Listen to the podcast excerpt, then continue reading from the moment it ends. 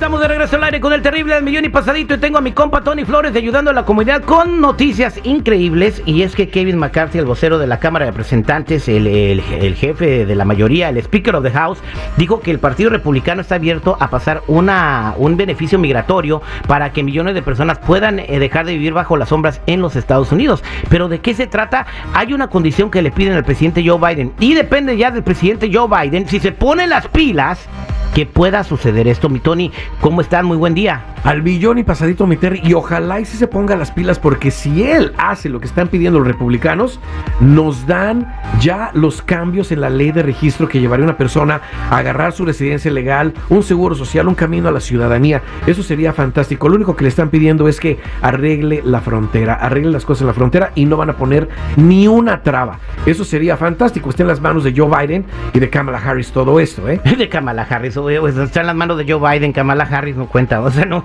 no hace absolutamente nada, incluso eh, va a correr como vicepresidenta porque Biden dice que si va sola no va a ganar, o No, sea, claro. así está la popularidad de la vicepresidenta Kamala Claro, Harris. Pero ahorita nos tenemos que preocupar por todo esto. Vamos a decir que si se diera eh, que Joe Biden dijera, ¿sabes qué? Voy a arreglar la frontera. Los republicanos están diciendo, antes de que pasen cosas graves, que ya las estamos viendo llegar, vamos a dar una residencia legal que sería por medio de la reforma de, de la ley de registro, que esto le daría documentos a un indocumentado, pero para eso nuestra gente también se tiene que preparar.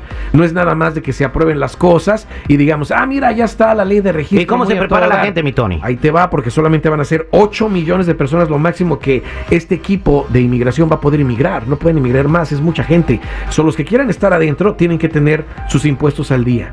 Tienen que revisar sus récords criminales, lo hemos dicho muchas veces aquí, Terry. Tienen que despegarse del uso de documentos falsos. Si la gente viera y se metiera a USCIS, que es una página del gobierno, que son los que controlan todo esto en el gobierno, vieran que mencionan en comunicados ahí que el uso de un seguro social falso descalifica completamente a una persona para obtener documentos en este país, a discreción de los migras, ¿verdad? So, yo diría que empezaran a hacer las cosas bien, que demostraran un buen carácter moral para que cuando esto se diera, o lo que ya está puesto, que es el DACA para los trabajadores, no hubiera trabas y agarraran documentos. También acuérdense que hay un, un documento muy importante que se tiene que tramitar y es un número que dé el gobierno. Ese documento se tramita gratis. No cobramos por eso. Por lo que cobramos es por el coaching que le damos a una gente de despegarlos correctamente de una identidad que no les corresponde y dejarlos en su número de ITIN. Pero para eso les dejo la línea de ayuda. La línea de ayuda donde pueden llamar, agarrar más información, que es el 1-800-301-6111. 1-800-301-6111. O búsquenme en todas las redes sociales o en mi canal de YouTube o de TikTok bajo Tony Flores Oficial. Pues con todos esos requisitos que acabas de decir de los 8 millones que dijiste, van a quedar como 500 mil. Que se pongan las pilas, que de se toda pongan la las gente pilas. que no paga impuestos, que no recibe, que no revisa sus, sus récords criminales y todo ese Anda. Oye, Tony, tengo una pregunta. A ver, dime. Tú dices que la gente de los impuestos, ¿verdad? ¿Mm?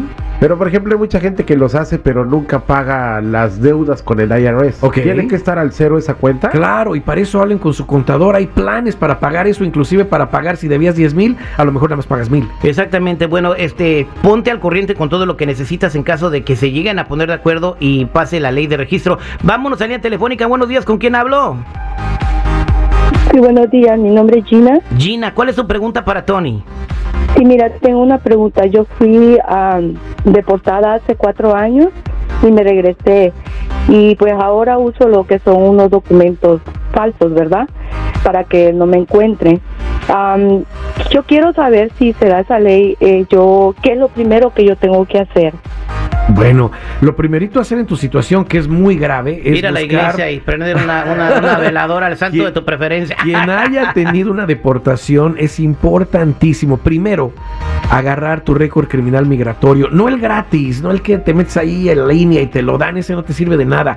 Hay que agarrar el completo con huellas y después de que ya te llegue, llevárselo a un abogado migratorio para que te diga si hay alguna, alguna forma de que tú puedas arreglar en este país, inclusive con esto del DACA para trabajadores o de la supuesta aprobación de la ley de registro. Sería fabuloso, pero no dejen de revisar sus récords criminales. Ahora, los que no tengan una deportación, revisen los despense documentos falsos, obtengan el número que dé el gobierno para que demuestren buen carácter moral y tengan sus impuestos al día. Pero el que tenga más dudas, el que tenga más preguntas, llamen de inmediato a la línea de, a la línea de ayuda al 1 800 301 6111 1-800-301-6111. Búscame en todas las redes sociales, en mi canal de YouTube o de TikTok, bajo Tony Flores Oficial, o métete a ayudando a la comunidad.com. Pero córrele con el chico ya, porque el mes que entra lo van a quitar. Ándale, que no lo vayan a quitar. Vamos muy bien por ahí.